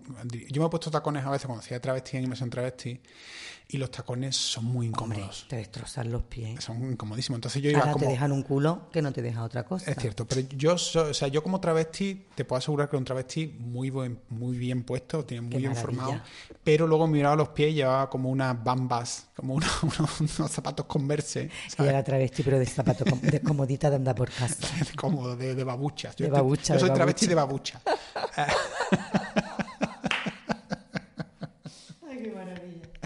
Pero, ah, pero eso que a mí me gusta, sin embargo, ir a rodar en chanda, porque yo tengo que ir cómodo. Cómodo. Como, vienes tú ahí, en chanda. Es que es lo suyo. Porque al final, yo de hecho, se lo digo a mi mujer de broma medio, broma medio en serio, y le digo, yo cuando sea más yo, yo voy en chanda todo el rato. Pues mírame un chanda. Yo no quiero otra cosa. Es comodísimo. A ver, yo tengo dos extremos. O el travestismo total, o sea, o me pongo. tú vas totalmente arreglada. O me pongo el tacón ya de aguja, o el chandal. Es que no tengo término medio. No, no, no lo encuentro. No, no lo he encontrado. Me parece total, quiero decir que yo, estoy, además, lo, digo aquí en este podcast, lo digo mucho, que el chanda me lo pongo en rodaje no por nada, sino porque los actores tanto rato tirándose por los suelos, sufriendo, ¿sabes? Entonces yo, como soy muy respetuoso, voy a hablar con ellos bajito, cerca, de buen rollo. Y claro, lo hacía y con el pantalón vaquero, como encima estaba más gordito, se me veía la hucha todo el rato. Entonces era como, bueno, pero vamos a ver todo, el equipo de cachondeo. Que está con, el señor director con, las hechuras de, de Arbañío Fontanero. ¿Esto cómo va a ser? Entonces me pongo el chanda para que no se me vea la, la hucha, básicamente. O sea, esa es la, razón real. De hecho, una cosa muy graciosa que pasó que va a venir aquí eh, Ruth Díaz, que, que me apetece mucho hablar con Ruth y se lo voy a recordar. Pero una nota muy graciosa que nos pasó en el rodaje ha aparecido en mi primera película, que, que como el equipo me veía la hucha todo el rato, eh, me acuerdo que, el, localizador Federico Nejovic, que era un, amor, estábamos, imagínate, en, bueno, no era Buenos Aires, en, en, Neuquén, estábamos en algún lugar de Argentina muy nevado. Y básicamente una casita nevada en medio de la nada, todo el equipo y un plano que era Ruth abre una puerta y sale y, de la casita y abre la puerta y se ve a todo el equipo allí con la cámara grabando. Y entonces me dice el Federico Nejovic, me dice, porque ya el segundo, me faltaban dos días para terminar el rodaje, ya estamos cansadísimos, estas cosas que pasan de rodaje y ya estás delirando casi de cansancio. Y entonces me dice Fede, oye, vamos a hacer una broma a Ruth, ahora cuando abra la puerta, todo el equipo nos hemos bajado los pantalones y le estamos enseñando el culo a Ruth mientras que rueda la cámara. Y yo, vale, de puta madre. Los hijos de puta estaban todos en lo mismo y el único que le enseñó el culo fui yo. o sea que... tengo que recordar a Ruth cuando venga. A mí en, a mí en el rodaje de, del Grito en el Cielo de Félix y Dunia me hicieron una broma, hijos de puta. Yo iba todo el tiempo, quería entrar en el canal de televisión y me echaba el guarda de seguridad todo el tiempo. Trepaba, iba por el campo, no sé qué, con las plataformas, trepaba por una tapia y me metía en una alcantarilla, salía de una alcantarilla y ahora Venga, dentro de la alcantarilla, acción. Hago la toma, no sé qué. Venga, vamos a hacer otra. Mete para abajo. Y yo no escucho acción. Pero es que no escuché el pitito de la cámara. ¿Sabes? De pi. Digo, parece que están grabando, pero yo no escucho la claqueta, ni he escuchado acción. Y yo ahí callada para no estropear el plano. muy, muy aplicadita, calladita, metí la alcantarilla. Pero veo que no, que no escucho acción, que pasa un minuto, que pasa dos. Y ya hace una vocecita, oye, ¿habéis dicho acción? nadie. Digo, ¿qué pasa? Cinco minutos en, la alcantarilla, tío. la alcantarilla. Y hago así con la tapa, salgo despacito y cuando saco la cabeza no hay nadie. Solo está la cámara y el pilotito grabando. Hijos de puta, tonto. A tomar por culo. Viendo la toma. ¡Ah! Muertos de la risa. Esperando cuando salía, ¿no? Y yo así en la alcantarilla, hijos de puta. Y ya acá cuando me di cuenta, hijos de puta. un cachondeo. Sí, es que la verdad es que los, a mí, los, para terminar ya un poco, los mejores momentos de rodaje a veces son esas pequeñas tonterías que... Yo, yo hago, me gusta mucho la broma con, con, el equipo. Que te ríes y que te... piña y sí, sí, porque es lo más bonito. Al final es lo que queda un poco de Es lo que te lleva. O sea, lo que te lleva. Porque la película puede ser más buena, más mala. Que ya luego está, lo que se te olvida la película. La veas y luego dices, hostia, mira, mira qué mona quedó. Mm. Pero ya la he hecho, ya la has vivido. Pero los momentos... Y eso, te queda, te queda. Yo viví unas también con, con Mario Casas en el rodaje de, de Carne de Neón que había un, actor, el, el, pobre, que le... Ay, ¿cómo fue? Había un actor al que Mario le llamó fingiendo que le había secuestrado, que le habían secuestrado. Y, se lo ocurrió muchísimo y se lo creyó, que le habían secuestrado. Qué lástima. Te tengo que recordar a Mario cuando le vea porque me acuerdo cómo era, pero nos reímos. Y luego a Mario también yo le hice una, porque Mario era de. Mario un poco como Brad Pitt, es como que George Clooney le encanta hacer bromas en rodaje, pero es un tío súper concentrado. Pues fíjate, parece que no, parece que está ahí siempre no, no, No, no, está súper. Es súper, súper concentrado, pero de vez en cuando le encanta hacer bromas. Y entonces en carne hizo unas cuantas, entonces yo dije, hostia, se las voy a devolver. Y en el rodaje de carne fue lo más gracioso, que fue un poco putada la que le hicimos. Pero sabes que el último día de rodaje del actor y de la actriz, pues todo el mundo, que no lo sepa, el último día es un día importante para el actor porque cuando borra el último plano, pues todo el mundo aplaude. Es bonito. Y es bonito, y le traes una tarta, unas flores, Tal. Es un momento muy emocional y que el actor sabe que es su último plano, ¿sabes? Ah, y entonces con Mario, qué putada. Fue como que era su último plano, su último día, y entonces terminamos de rodar el plano y digo, bueno, venga, buena. Y, y todo el mundo siguió como, como si no hubiera pasado nada como seguimos, venga, así con el que toca el vacío, pobrecito. El pobre se quedó. Y él esperando su momento. Como con sus lagrimillas en los ojos ahí, hubo como 30 segundos. Que encima con el vacío que te, que, que, que, te, que te entra cuando acabas la película. Claro que es una cosa. Estás ahí, y sobre todo si eres el protagonista, que vas todos los días a trabajar, hacer un, mm. que cuando una piña, que cuando acaba el rodaje es como un vacío y un síndrome y una depresión y un ¿qué hago yo mañana? Claro, claro. Si encima ni un aplausito ni una alegría. No, no, al final, a los segundos nos volvimos Hombre, ya, le dimos un abrazo y le dimos de todo. Pero me imagino la cara de chasco, pobrecito. Sí, sí, sí, Y eso te, bueno, ya por terminar, te, te, pasa mucho a veces cuando. ¿Cuánto tardas en superar el síndrome de abstinencia de, de, de un rodaje, la sensación de. Ah, yo soy yo soy rápida. Yo no me instalo en las depresiones ni en estas cosas. Lo mismo que tampoco me llevo el personaje a mi casa, ¿eh? No, no, no, no, eso es de loca. ¿Qué culpa tiene el que vive contigo la que vive contigo? a llevarle el personaje. va a llevar un personaje también de Luis, que eres muy pesado de, Luis, que eres un cansino. Hombre, claro, te va a llevar al asesino para tu casa, anda loca. Déjalo en el rodaje. Estamos locas. Yo sí, yo digo corte y ya estoy otra. Yo, uh, ya, ya se ha acabado. Es más, a veces están dando motor y estoy yo con el cachondeo y acción y entra en el drama. ¿Sabes lo que te digo? Sí, sí, o sea, hay una necesidad también y, sobre todo cuando haces drama, de reírte. No, claro, claro. Por favor. que al fin, al fin y al cabo estamos jugando. Yo creo que lo, la clave de todo esto, esta profesión, para la gente que escuche esto, que, quiere dedicarse a la interpretación, es que sí, que, que todos tomárselo muy en serio, pero también a la vez muy en broma. Pero que no puedes ser un sufrimiento para ti. Claro. Que el personaje aborte y tú no te tienes que ir para tu casa como si hubieras abortado tú. No, hija, no hay ninguna necesidad. ¿Qué necesidad de sufrir hay esta? Una, hay una anécdota que la conocerás. O sea, a lo mejor no te la, no te la contaron, pero una anécdota famosa del rodaje de Marathon Man con Dustin Hoffman y Lawrence Oliver. No sé si la sabes esa. Pues Lawrence Oliver, que es un actor de teatro inglés de toda la vida, que has hecho 800.000 obras de teatro, y Dustin Hoffman, que en aquel momento estaba en el momento de Talisnaski mm, a full. Cuando empezaba, me imagino, los 70, Los 70. Entonces estaba Talisnaski a fuego. Y entonces tenía una escena en la que Lawrence Oliver tenía que torturarle y entonces eh, va a empezar la escena y de repente ve que aparece corriendo por allí Dustin Hoffman y le dice y le dice, ¿de dónde vienes? Y dice, no, no, que me he corrido como cinco manzanas alrededor del edificio porque tengo que estar hecho mierda, cansado, hecho polvo, y tengo que estar cansadísimo, hecho polvo, entonces no he dormido bien esta noche. eh, no, he o sea, no he dormido a posta y aparte acabo de correr cinco manzanas.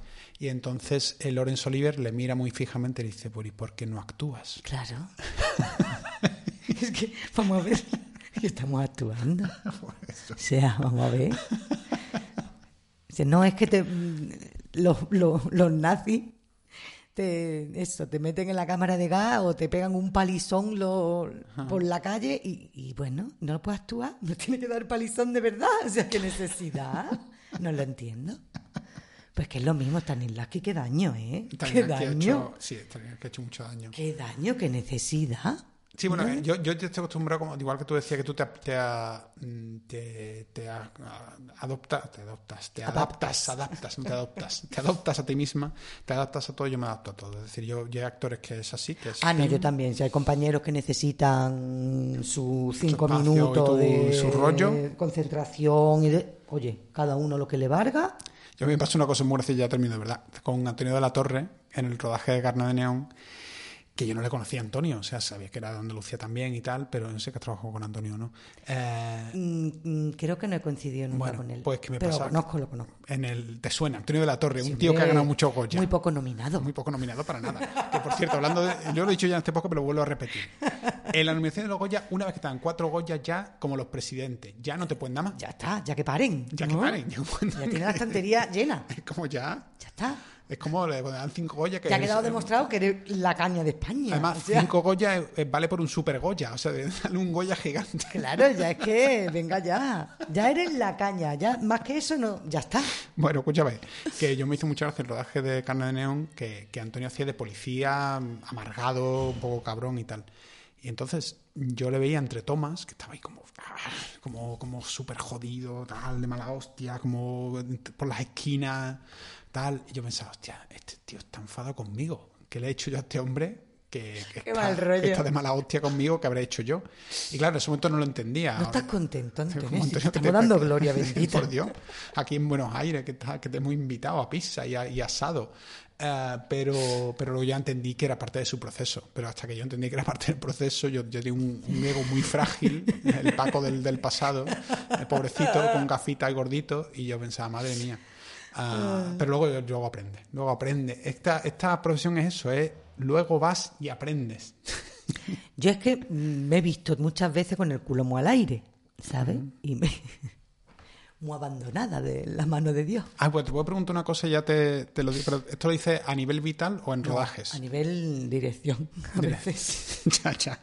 Es que esto es un tema que aunque tú seas un poco antimétodo, yo, una de las cosas que hablo en este época, que la gente está aburrida ya de oírme hablar de esto, este época tiene como varias, varias cosas, varias mm, causas. Y una causa por la que yo peleo es que me parece que los actores en este país tienen un nivel muy alto y los directores de foto y los ayudantes de dirección. Y me parece que los directores, por otro lado, igual que saben mucho de cámara, muchos no saben hablar con actores, ni comunicarse con actores, ni qué decirle al actor, ni qué hacer con un actor. Cero. Y entonces un actor llega a un rodaje y en el día uno de repente ve a ese señor con gafas que es el director y dice, ah, bueno, pues vale, hay un señor ahí con gafas que es el director, pero ni me ha dicho nada. Ni acaba ¿Y todo le parece bien? Y, dice, yo que todo lo que hago es arte, no puede ser. Claro, algo. algo que está haciendo mal. Claro. Entonces empieza a minarte la seguridad, además. Y eso es horrible. Porque mm. dices, no puede ser que lo esté haciendo todo perfecto. ¿Qué estaría haciendo yo? Que este hombre no me dice nada. Yo incluso me ha pasado una cosa con actores más mayores que, que lo he hecho. Es que a lo mejor, imagínate, estás en una escena con tres actores. Y cada vez que cortas, pues tienes que ir a los tres actores. Entonces, llego, me centro a lo mejor, casi siempre, yo cojo una escena y digo, a ver, ¿qué, qué personaje tiene el peso dramático de la escena? Voy a empezar rodando por ese personaje. Entonces, sabes si que la cámara no está mirando al otro actor, pero el otro actor sabe que no hace falta que le diga nada en principio. Pero si estamos haciendo un plano tal, no sé qué, no sé cuánto, en el que hay dos actores a la vez, cualquier cosa. En cuanto al otro actor veo que lo está haciendo bien y tal, aunque sea solamente por la tranquilidad del actor, le digo al actor que tiene que ajustar cositas, le digo esto, esto y esto. Y luego me acerco al otro y le digo, está de puta madre, no te digo nada porque de verdad está de puta madre. Claro, pero está, está funcionando. Claro, claro. Está funcionando y, creo, sinceramente, manténlo. Manténlo al mismo nivel y tira. Claro, pues y tú dices, vale, pues. Pues me agarro. claro. Entonces, lo que te digo, he tenido. Yo siempre un poco a matacaballo. Yo no he tenido la suerte de tener seis meses para un personaje, no sé cuánto. ¿Sabes lo que te digo? Siempre es como esto para mañana, para antes de ayer. Entonces, claro, no me da tiempo ni a pensármelo ni a nada de nada, ¿sabes? también, bueno, tiene su parte positiva de no... de tira. Claro. Yo he hecho cosas que decir, pero por Dios, que tengo que decir esto y, y nadie me dice cómo se dice. Ya, ya, claro. A lo mejor cosas en francés, cosas en inglés, y tú te ves ahí como las locas. ¿Cómo, cómo, cómo? Pero ha hecho películas como en inglés. sí, mira, hice eh, La vida perra Juanita Narboni, por ejemplo. Sí, la, tengo ahí en el listado. Que es un personaje tangerino en una época donde hay un protectorado español, pero en una ciudad era era de dominio, se dice. Bueno, sí que tenía como era internacional, era internacional. Se hablaba italiano, se hablaba inglés, se hablaba francés y español. Y entonces, pues el personaje va, va diciendo cosas en francés, frases en español, sobre todo en español, pero de repente soltaba frases en francés, frases en inglés, una referencia de un libro de, yo qué sé, de Víctor Hugo, o... ¿Y no había nadie que te dijera esto por aquí, esto por allí? Yo me iba a morir, te lo juro de verdad. Aparte, que era muy complicado porque era un lenguaje muy de la época de Tánger, que también tenía que ver mucho con la jaquetía judía, que se, en fin, mm, que yo me iba a volver loca, menos mal que tengo oído. no, pero, o sea... Luego, de padre llanito, con lo cual, mm, luego mm, rozaba mucho las des de Tati todo el tiempo. Ay, por Dios, ¿sabes? ya que yo era complicadísimo. Y encima, ah, frase en francés, frase en inglés. Y yo me, vi, me veía a día que tengo que decir esto ahora mismo, me cago en la más a la de vestuario que hablaba de todo. ¿Cómo se dice esto? ¿Cómo se dice esto? repítemelo. Y así. Es que me ha mucha gracia. Y repítemelo por ti otra vez. Y así, haciendo las cosas así. Yo, yo, es una cosa muy graciosa que yo siempre digo en este. Nada de coach. Nada de nada. en este podcast que digo que yo, mi manera de relacionarme con los actores siempre es como de como una manera muy de padres e hijos. O sea, a mí me encanta tratar a los actores en el buen sentido, aunque sean más mayores que yo a veces, como si fueran mis hijos en el sentido de, cuidarles, ¿sabes? De darles su espacio y decir, ahora vamos a disfrutar, entonces tengo que cuidarte para que tú puedas explayarte y emocionarte o hacer lo que sea. Pero llego a lo mejor una serie americana y ha dirigido otro director antes que yo y entonces noto cuando están huérfanos. Claro. yo ya en otro veo venir. Digo, este lleva huérfano ya, como tres o cuatro episodios el pobre o la pobre que lastimita. Y entonces se vienen a reunir conmigo y yo lo primero que hago es hablarles, contarles cómo yo trabajo con los actores y tal y todo esto. Y entonces les veo las lágrimas un poco, a veces la, carita de un director que habla con los actores. Gracias. Ay, qué lástima. Encima en Estados Unidos que, pero yo creo que tiene debe que ser, todo más frío, ¿no? Claro, pero que tiene que ser una cosa como jodida en ese sentido de decir, coño, cuando no tienes una guía ni no sabes para dónde tirar y llega un momento en que tú dices, bueno, pues voy a ir por aquí. Pero pues a ver. sí, es lo que te digo. Te ves tantas veces tan desamparada que cuando hay un equipo que cuida y mm, todos los detalles, ¿sabes? Y de repente que si tienes que hacer esto te mandan a que haga una semana un curso de no sé cuánto, o que aprendas a no sé qué, pues es una maravilla. O que se preocupan de eso, de que coño, tener un poquito de coach para tú dices cuatro frases que tienes que decir en otro idioma y las digas bien. No, pues lo tenemos que hacer ya para el próximo proyecto. Tenemos Invasión Travesti como un proyecto próximo, pero también algo de lucha, equitación. Todo, todo estoy viendo como monja musical. te estoy viendo de monja musical, pero con una katana oh, y con peleas y saltos. Calla, calla, que me tragué la serie esta de las monjas guerreras. Ah, sí, eso lo, ruedan aquí en España, ¿lo sabes? Coño, coño, como, que lo ruedan mi pueblo, que sale en la calle de donde yo. ¿Y tú por qué no te esa serie? ¿Eh? Era de Netflix americana, ¿no era americana? No, pero la verdad, ahora, ahora cuando cortemos te lo cuento. Está Tristán, ¿no? Está, está rodada en inglés esta, ¿no? Claro, está rodada en inglés. Ah. No, yo tengo oído, yo me la aprendo, ¿eh? He trabajado en Australia. Pues no te lo digo Haciendo bodas de sangre en inglés, cojones. ¿En serio? Mira el tío. Que no, que no te lo digo mal, pero que me hace otra gracia. como en inglés, cojones. Hombre, que yo me aprendo las cosas y te lo digo todo perfectamente. Tienes oído musical. Hombre, mogollón. Musicalísimo, oídísimo musical. Y yo te lo pronuncio todo pues luego, estupendo. Luego, fuera de antena, te cuento porque yo conozco a la gente del equipo de Warrior Nun y les digo, oye, que Pues me Mariola... la tragué enterita. Y me la tragué enterita porque me pareció una fantasía ver eso en las calles y en los sitios donde, yo- donde yo me he criado. ¿Sabes? sí, que estaba sí. en la puerta de, la- de mi casa, en la iglesia de mi, de mi plaza. Pues escúchame, yo te voy a, yo te, te- te cuento, yo te voy a poner en contacto Me con la gente de la serie para que te meo. lleven a ti a rodar a la Ay, puerta de tu porfa, a la casa, puerta de ca- a la de puerta de tu casa. casa, tú disfrazada de monja con la katana. En la puerta de la iglesia donde nos hemos subido, hemos escalado a Pues esa, tienes un a esa papel fachada. de monja poseída o algo. Total, loca perdida. Bueno, que ya hemos delirado suficiente. Que yo, que yo diga palabras mm, En arameo, en arameo. difíciles en inglés, No, sacrifice y eh, cosas eso, raras. sacrifice, sí. Mucho sacrifice y mucho possession. Muy bien. Mucha possession. mucha possession. Pues nada, que, que Mariola, que, que ha sido un placer.